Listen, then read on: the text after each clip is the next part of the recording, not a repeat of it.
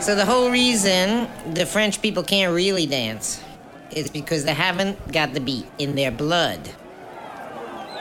And why don't they live and breathe the beat? Because their language has no tonic accent.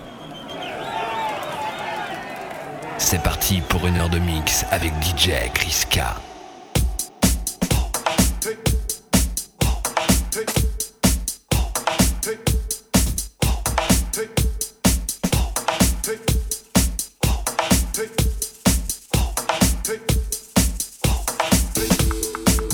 something about the energy you can find in music.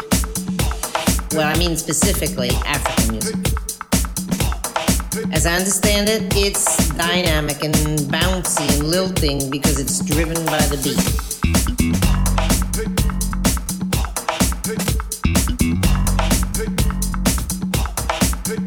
Yeah, and it's syncopated, of course. The downbeat, that is, is actually the upbeat. Think it's the heartbeat, really, of many, many, many people all at once. You can feel it if you get into it. Basically, it's the heart of Africa.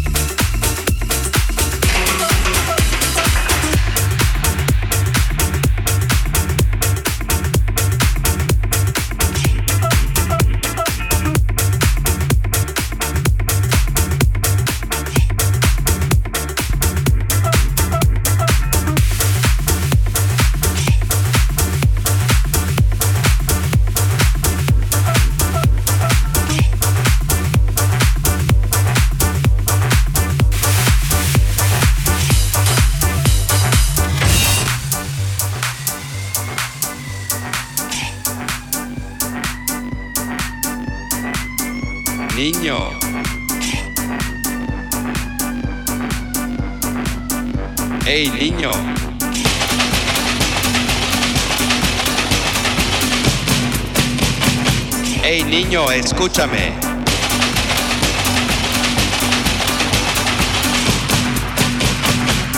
Niño.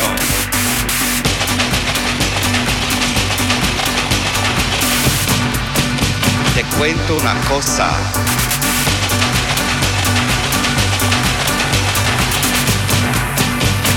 ¿Te gusta la banda?